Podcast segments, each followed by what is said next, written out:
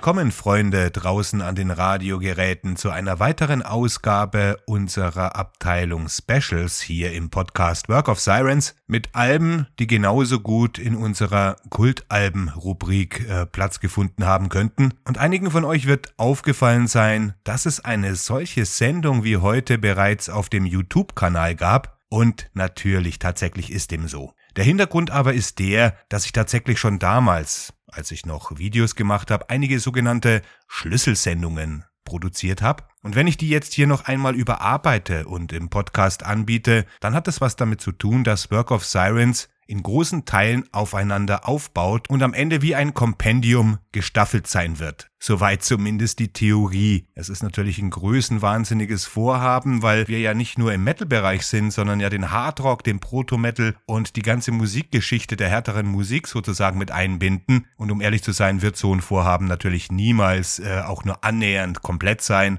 Aber man braucht Ziele und äh, wenn man wandern geht, dann äh, warum nicht auf dem Mars oder auf dem Mond? Ne? Warum immer hier nur am Fluss entlang? So ungefähr muss man sich das eben vorstellen. Aber es steckt eben ein größerer Plan dahinter, als gegenwärtig noch ersichtlich ist. Wir sind ja noch richtig frisch. Die Eidotter hängt noch an unserem Fell, ne? Es lohnt sich aber, dran zu bleiben und den Kanal weiter zu verfolgen. Und außerdem haben viele Podcasthörer den YouTube-Kanal ja nie verfolgt. Das sind sogar die meisten unserer Podcasthörer.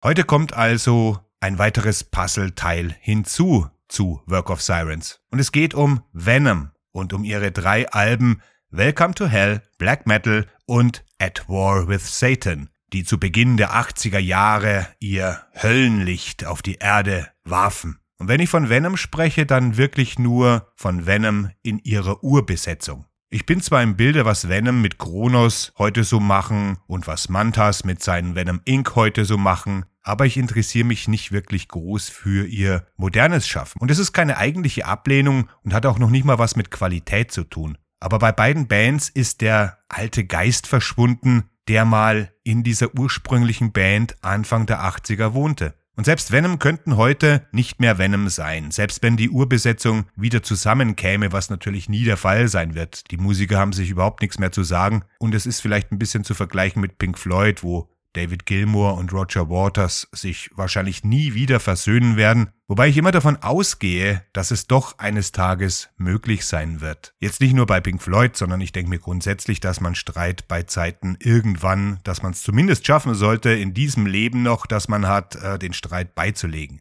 Aber wer weiß, da steckt man ja nicht drin von außen. Bei Venom ist es aber auch gar nicht notwendig, weil die zwei Venoms, die heute existieren, ja durchaus erfolgreich miteinander konkurrieren und viele jüngere Metalheads ja froh sind, vielleicht sogar beide mal live gesehen zu haben. Ne? Man hat jetzt plötzlich zwei der gleichen Version. Die können dann sagen, ich habe Venom live gesehen. Auch wenn ich als alter Snob sage, nein, ihr habt nur einen Schatten von dem gesehen, was mal war. Dazu reichen die Videos aus alten Tagen um sich davon zu überzeugen. Da kann man ja reinzeppen. Ist ja alles da und gut dokumentiert heutzutage.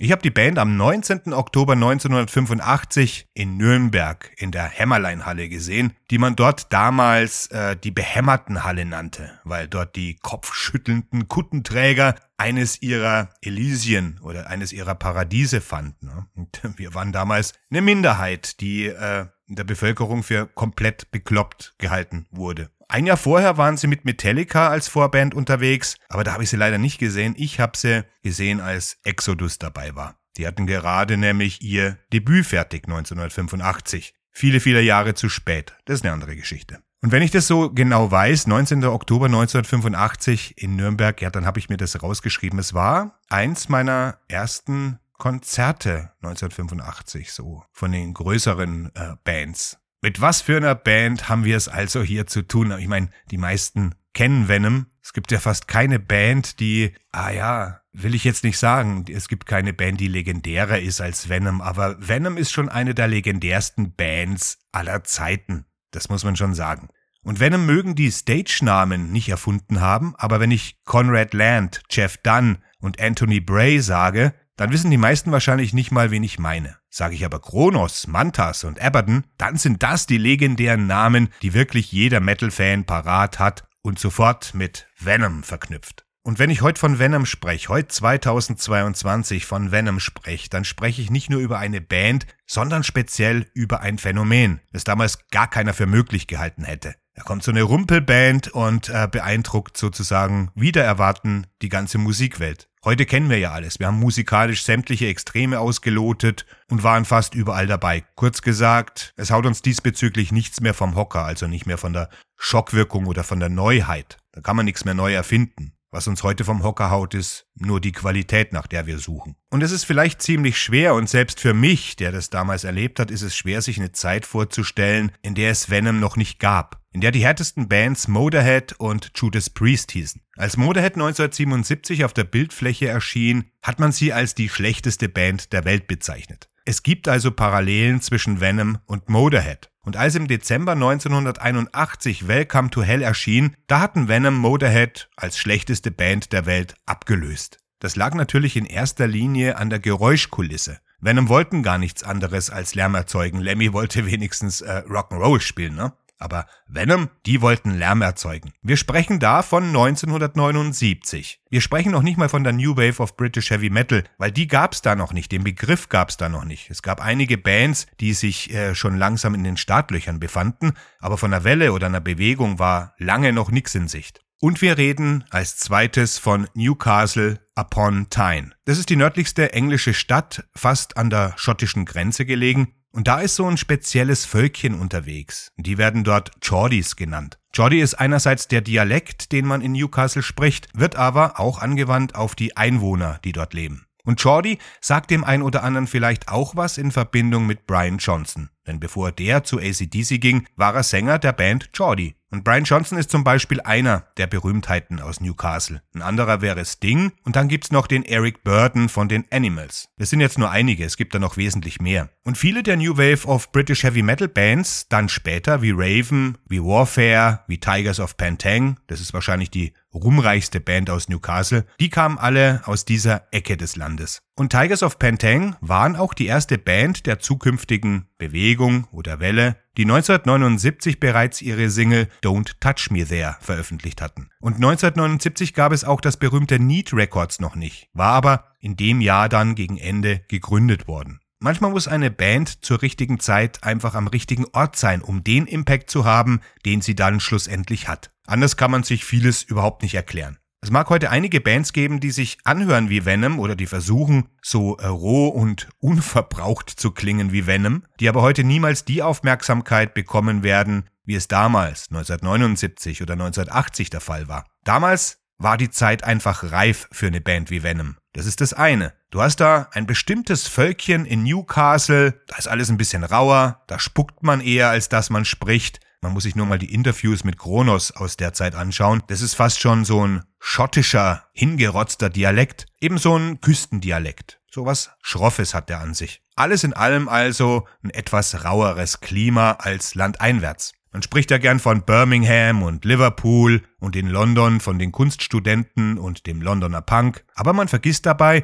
dass es eben weitaus mehr Orte gibt, die besondere Spezifikationen ausgeprägt haben, die dann wiederum auch in der Musik merklich waren. Und die New Wave of British Heavy Metal, die wäre ohne Newcastle mit Sicherheit wesentlich armseliger gewesen. Und da war Conrad Land, ein junger Bursche, der bereits in jungen Jahren ein leidenschaftlicher Musikhörer war und davon träumte, eine Band zu gründen. Dazu zählten natürlich die zu der Zeit üblichen Verdächtigen, die Rolling Stones, Elvis Presley, eben das Zeug, das bei den Eltern vielleicht im Regal steht. Dann wächst man heran und schnell wird das Zeug ausgetauscht gegen T-Rex, gegen David Bowie, gegen Led Zeppelin. Also da kam dann schon die nächste, die eigene Generation ins Spiel. Und dann bist du so ein Typ und hast eine Vision. Klar, du musst eben auch der Typ dazu sein, denn davon eine Band zu gründen, haben wir wahrscheinlich alle schon mal geträumt. Und Kronos war eben so ein Typ. Ein Großmaul, der sein Erweckungserlebnis, sein endgültiges Erweckungserlebnis dann fast schon folgerichtig durch den Punk bekam. Namentlich die Sex Pistols. Als die 1977 auftauchten, da wäre es ja fast schon ein Wunder gewesen, wenn jemand wie Kronos da nicht steil gegangen wäre. Die Sex Pistols haben gezeigt, dass man Rock'n'Roll wieder zur Basis zurückführen kann und sogar muss. Weg mit dem ganzen Artifiziellen und wieder rebellisch sein. Das waren die ganzen Stadion-Rockbands, die ganzen großen Bands, die etablierten Bands zu der Zeit nämlich lang nicht mehr.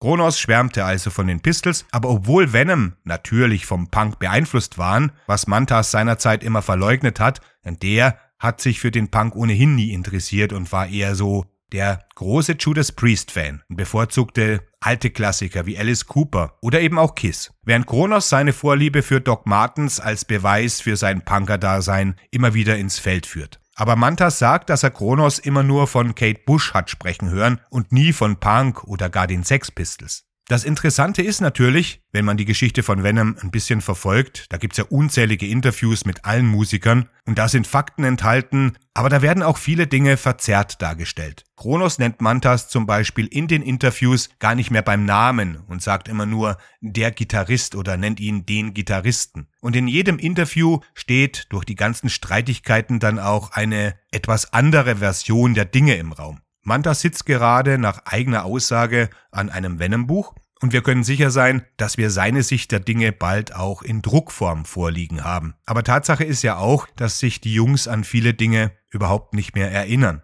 Das ist ähnlich wie die Bands in den 60er Jahren oft gesagt haben, oder ich glaube, Lemmy hat es sogar mal gesagt, wenn du äh, dich an die 60er erinnern kannst, dann hast du sie nicht erlebt. Und ich denke, in der Frühphase von Venom äh, oder überhaupt in den ganzen 70er und für Teile der 80er gilt es auch noch. Das Interessante an Venom ist, also es gibt viele interessante Fakten zu Venom, aber eines der interessantesten Dinge an Venom ist, dass hier eine Band, die immer dazu herhalten muss, den Black Metal erfunden zu haben, ihre ersten Gehversuche in einer Kirche machten. Und zwar in der Newcastle Westgate Road Church Hall. Davon gibt's auch grottenschlechte Aufnahmen noch mit ihrem Sänger Clive Archer. Venom waren ja überhaupt mal zu fünft. Denn Kronos spielte da noch gar nicht Bass, sondern Gitarre, während ein gewisser Alan Winston noch den Bass bediente. Clive Archer, der sich den Künstlernamen Jesus Christ zulegte, war zwar ein merkwürdiger Typ, aber gar kein schlechter Sänger. Das kann man auf dem ersten Demo hören, wo Songs wie Sons of Satan, In League with Satan, Angel Dust oder Live Like an Angel, Die Like a Devil eindeutig noch die Hardrock-Einflüsse der 70er Jahre erkennen lassen. Und das bestätigt dann auch das, was Mantas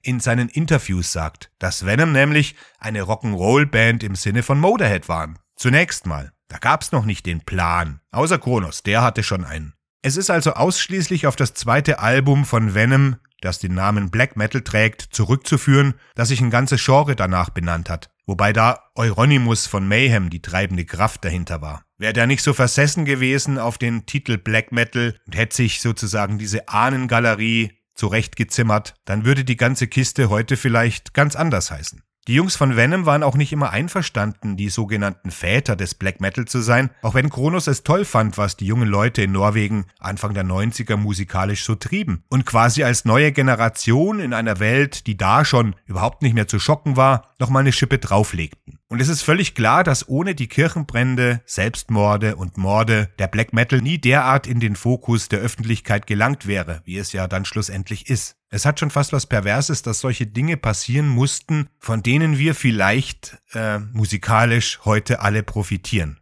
Wer hätte gedacht, dass aus einem verbalen Unfall von Kronos, der sich eigentlich nur dagegen verwehrt hat, Heavy Metal zu sein, solange ein Song wie Michael Jackson's Beat It in den Metal Charts des englischen Magazins Caring auf Platz 1 ist und nur weil dort Eddie Van Halen Gitarre spielt, dass daraus fast sämtliche Genres, die wir heute kennen, ihren Namen bekamen. Kronos sagte nämlich wörtlich, wenn das Heavy Metal ist, dann sind wir was völlig anderes. Dann sind wir Power Metal, Thrash Metal, Speed Metal oder Black Metal, aber auf gar keinen Fall Heavy Metal. Und trotzdem ist es für Venom natürlich eine Ehre, sozusagen am Beginn des ganzen Extreme Metal zu stehen. Und es stimmt zumindest ein bisschen, dass Venom den Black Metal aufs Feld führten. Nicht nur namentlich, meine ich jetzt. Weil hätten Motorhead in den 70er Jahren über Satan gesungen statt über Glücksspiele, Frauen und Whisky, dann wäre eben Lemmy der Erfinder des Black Metal. Weil ja viele Genres oft nur von der Thematik und den Lyrics abgeleitet werden heutzutage. Und tatsächlich sind Motorhead ja der eigentliche Beginn des Extreme Metal. Aber Venom hatten, auch durch ihr martialisches Auftreten, die Nase vorn. Und wenn ich vorhin sagte, dass man zur richtigen Zeit am richtigen Ort sein muss, dann dreht sich tatsächlich vieles um Kronos der damals eine Ausbildung zum audiovisuellen Ingenieur im Impulse-Studio gemacht hat. das dann später zu Need gehörte, zu Need Records. Dort war er verantwortlich für die Bandmaschine und hat von Anfang an versucht, seine damalige Band Dwarf Star ins Studio zu schleusen, um endlich ein Demo aufzunehmen. Von Anfang an spukten Kronos auch diese satanischen Themen im Kopf herum. Es war genau das, was er zum Beispiel an Black Sabbath kritisierte, die ihm da zu wenig weit gingen. Solche Bands blieben seiner Meinung nach alle schön in diesem Hammer-Horror-Klischee, gingen aber eigentlich nie weiter oder darüber hinaus. Das sieht man auch ganz gut an Alice Cooper mit seiner Horrorshow und an Arthur Brown, der ein bisschen unterhaltsamen Voodoo beimischte, aber alles in allem blieb alles doch recht harmlos. Aus der heutigen Sicht sind natürlich auch Venom harmlos, aber damals war das ganz und gar nicht der Fall. Kronos dachte daran, dass jemand dieses Korn, dieses äh, ungute, okkulte Korn aufnehmen könnte und die teuflischen Themen endlich mal wirklich aufs Parkett bringen sollte. Bei seiner Zeit bei Impulse traf er auf viele Bands, die gar kein Interesse daran hatten, was eigenes zu machen, sondern immer nur klingen wollten wie eine andere, größere Band. Lass uns klingen wie Iron Maiden, lass uns klingen wie Saxon. Und solche Sachen waren für Kronos völlig unverständlich und er vermisste den Geist des wahren Heavy Metal hinter dem ganzen Prozedere.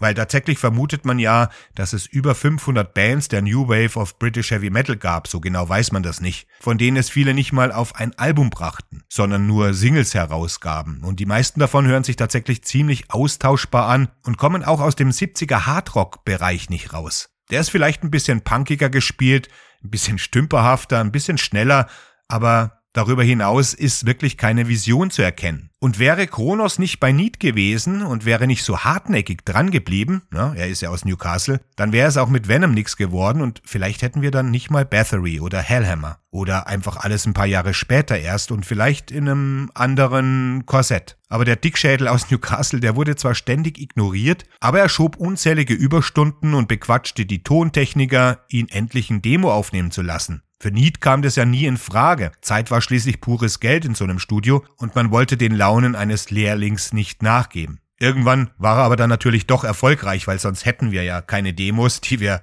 anhören können und auch keine Alben bekommen. Mit Dwarf Star wäre das auch ganz sicher nichts geworden, aber Kronos lernte auf einer privaten Party dann eben Jeff Dunn alias Mantas kennen und der Stein kam langsam ins Rollen. Jeff erzählte Kronos dann von seiner Band Guillotine, von der Kronos immer behauptete, es sei eine Judas Priest Tributband gewesen, was Mantas selbstverständlich händeringend leugnet. Aber die zwei könnten ja zusammen auch im Regen stehen und einer von ihnen würde immer noch behaupten, es schiene die Sonne. Selbstverständlich hatte Mantas eine Flying V und hätte wahrscheinlich auch auch gern so gespielt wie KK Downing, aber er sagte mal selbst, dass Guillotine versucht hätten, The Ripper von Judas Priest zu covern, was allerdings kläglich in die Hose ging, weil sie einfach das Zeug nicht spielen konnten. Das ist zumindest glaubhaft und Kronos muss natürlich immer ein bisschen gegen den Gitarristen sticheln. Heute ist Mantas ein recht passabler Gitarrist, aber da liegt auch sicher harte Arbeit drin. Mantas war nie derjenige, dem das in die Wiege gelegt worden war. Und er konnte garantiert damals keine Solis von Priest nachspielen. Sonst hätte man mit Sicherheit mal eine Kostprobe davon auf irgendeinem Venom-Album erhalten. Haben wir aber nicht. Ein weiterer Meilenstein im Erfolg von Venom war sicher Geoff Barton, der den Begriff der New Wave of British Heavy Metal im Sounds Magazine zum ersten Mal verwendet hat und der später dann das erste Demo von Venom auf seinem Schreibtisch fand. Selbst sagte er, er konnte seinen Ohren nicht trauen und alle Kollegen hätten fluchtartig das Büro verlassen und zwar nicht aus Protest, sondern aus Angst um ihr Leben. So wörtlich Geoff Barton. Und so unglaublich es sich anhört, der war ein Befürworter von Venom, auch wenn keiner genau wusste, warum eigentlich. Und es ging so weit, dass Need Records glaubten, Venom hätten ihn bestochen, weil der ihr Demo im Sounds so hoch bewertet hat. Nämlich mit 5 von 5 Sternen. Und in seiner Review hat er sozusagen Need indirekt dazu aufgefordert, mit Venom eine Platte zu machen.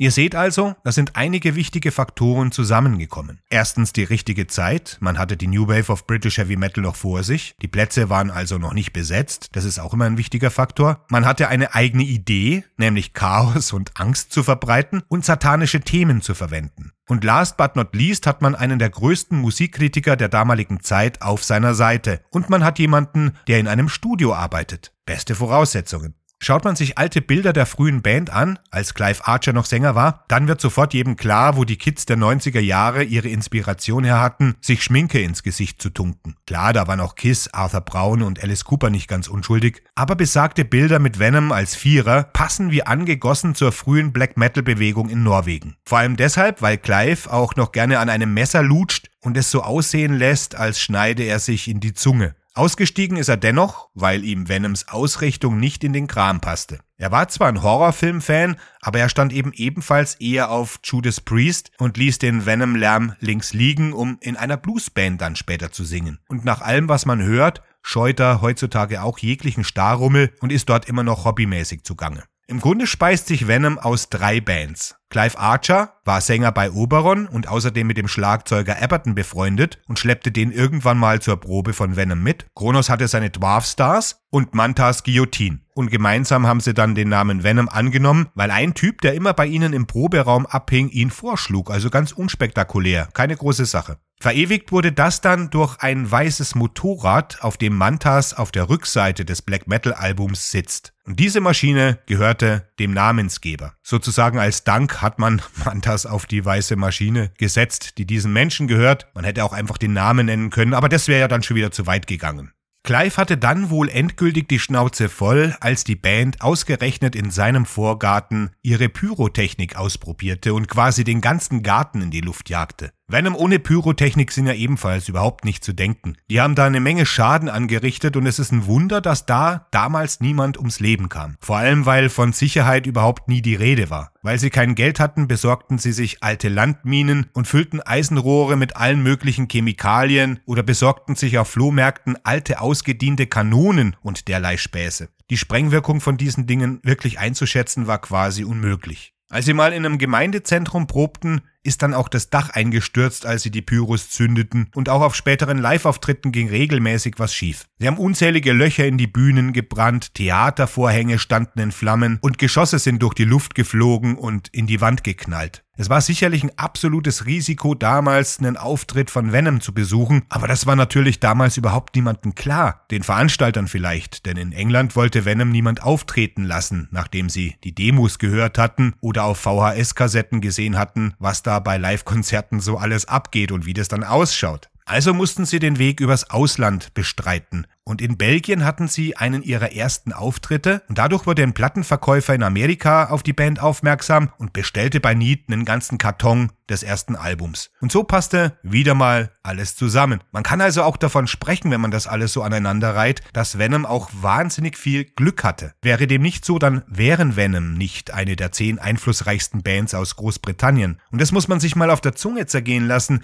und sich anschauen, was die Insel musikalisch überhaupt hervorgebracht hat. Das sind die Beatles, Beatles, The Who, Rolling Stones, Queen, Led Zeppelin, Black Sabbath, Fleetwood Mac, Deep Purple, eine schier unglaublich lange Liste. Und dann sind da Venom. Wirklich keiner konnte ahnen, was da geschah, als 1981 Welcome to Hell rauskam. Und der Witz an der Sache ist, dass Venom das Album gar nicht in dem Bewusstsein aufgenommen hatten, jetzt ein Album einzuspielen. Denn sie dachten, sie würden von Need ins Studio geschickt, um endlich ihr Demo aufnehmen zu können. Die erste Single hatten sie schon als Testballon, nämlich in League with Satan, und die war so unerwartet erfolgreich, weil Geoff Barton im Sounds nicht müde wurde, darauf hinzuweisen, dass es hier eine Band gibt, die völlig anders klingt als alles, was man je gehört hat, und dass die Musiker völlig irre sind. Und mal ehrlich, das will man als Pubertierender doch hören. Eine Band, die vom Satan singt und live alles in die Luft jagt und nur Lärm fabriziert. Klasse, das ist unsere Band. Need fragte bei der Band also nach, ob sie noch mehr Songs hätten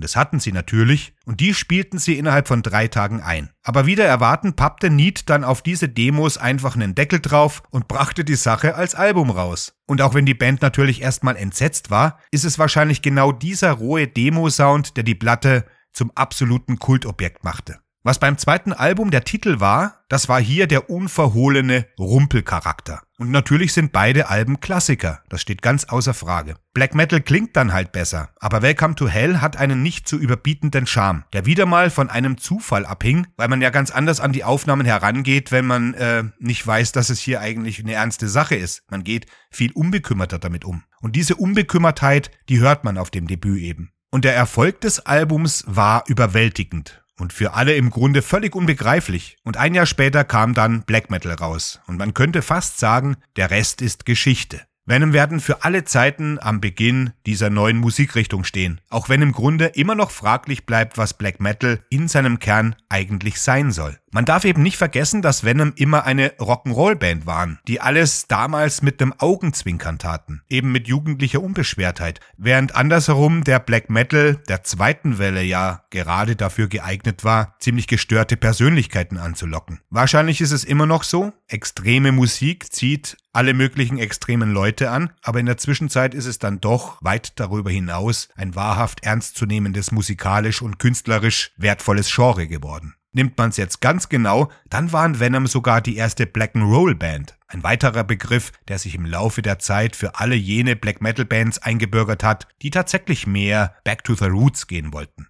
Während damals Kronos und Eberton das Rockstar-Leben dann auch in vollen Zügen genossen, distanzierte sich Mantas immer mehr von der Band und hatte überhaupt keine Lust auf die ständigen Exzesse. Irgendwann mal in seinen jungen Jahren ist er mal in seiner Kotze aufgewacht und hat für sich beschlossen, dass er kein Interesse an einer Wiederholung hat. Aber das brachte natürlich auch den Spaltpilz in die Band und die Auswirkungen waren dann auf dem vierten Album Possessed zu hören. Ich weiß, es fehlt noch At War with Satan, da kommen wir gleich noch dazu. Ich will jetzt einfach nur noch mal schnell das Ende abhandeln. Possessed enthält an sich keine schlechten Songs, aber die wurden kaum geprobt und quasi von Kronos im Alleingang hingehuddelt. Mantas war da schon halb raus und erfüllte einfach nur noch seine Pflicht. Der Rest ist bekannt. 1987 kam Calm Before the Storm, Mantas war raus, zwei Gitarristen kamen dazu, nämlich Mike Hickey und James Clare, und 1989 ging das Spiel in die andere Richtung. Mantas war wieder drin, brachte Tony Dolan von Atomkraft und Al Barnes mit rein und Kronos war draußen, was dann also quasi schon die Version von Venom Inc. war.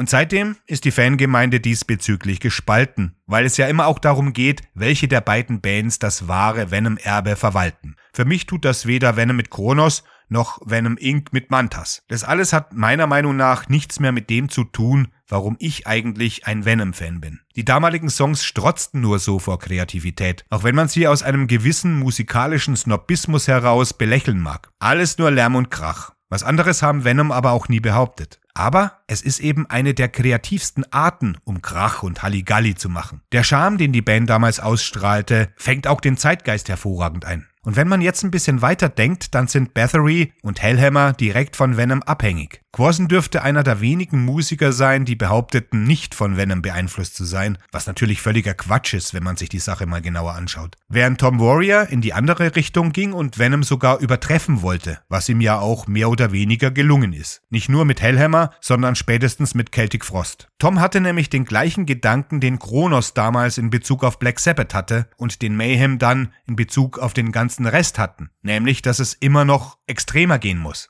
Zum Schluss will ich noch ein paar Worte zum dritten Album von 1984 verlieren. At War with Satan. Im Laufe der damaligen Jahre wurde ja viel über Venoms chaotische und punkige Herangehensweise an die härteste Musik, die man sich vorstellen kann, gesagt. Und ich habe heute meinen Teil dazu beigetragen. Aber es lohnt sich, nochmal daran zu erinnern, dass gerade At War with Satan viel mehr zu bieten hat, als nur dreiminütige Auswürfe voller hässlichem Lärm aus den Tiefen von Satans Rachen. Einzigartig für die New Wave of British Heavy Metal Ära, und dazu gehören Venom, ist hier schon die Eröffnungsnummer, die die ganze Seite einnimmt. Ein einziges 20-minütiges Epos. Und man kann natürlich überall hören, dass die technischen Fähigkeiten der Band hier bis an die Grenze strapaziert wird. Aber dennoch ist es eine kühne und innovative Absichtserklärung der böswilligen Absicht, die dahinter steckt. Nämlich allen zu zeigen, dass man sich auch genüsslich im musikalischen Größenwahn zurechtfindet. Das Album hat damals sicherlich viele Venom-Fans verwirrt. Und nach wie vor ist es das Album der klassischen Besetzung, das am meisten polarisiert. Possessed nehme ich da schon gar nicht mehr mit rein, weil bei Possessed existierten Venom de facto schon fast gar nicht mehr.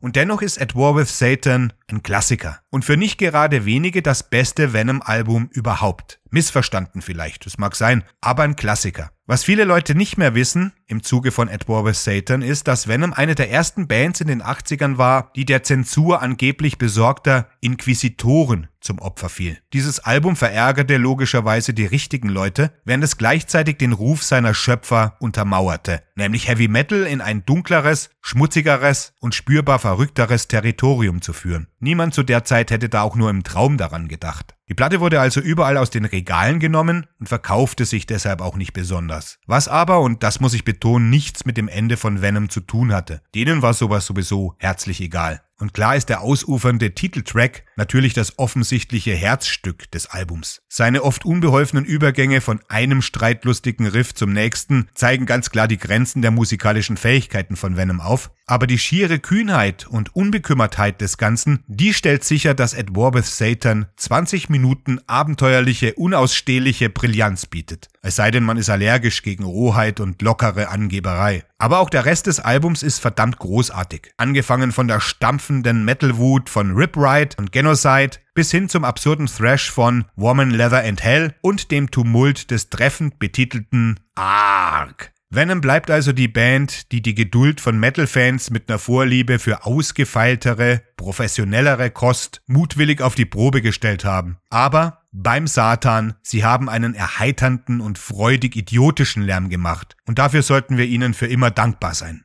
Das war's von mir. Ich habe euch jetzt allzu lange aufgehalten. Mir bleibt nicht mehr zu sagen als Keep on Rockin'. Wir hören uns demnächst.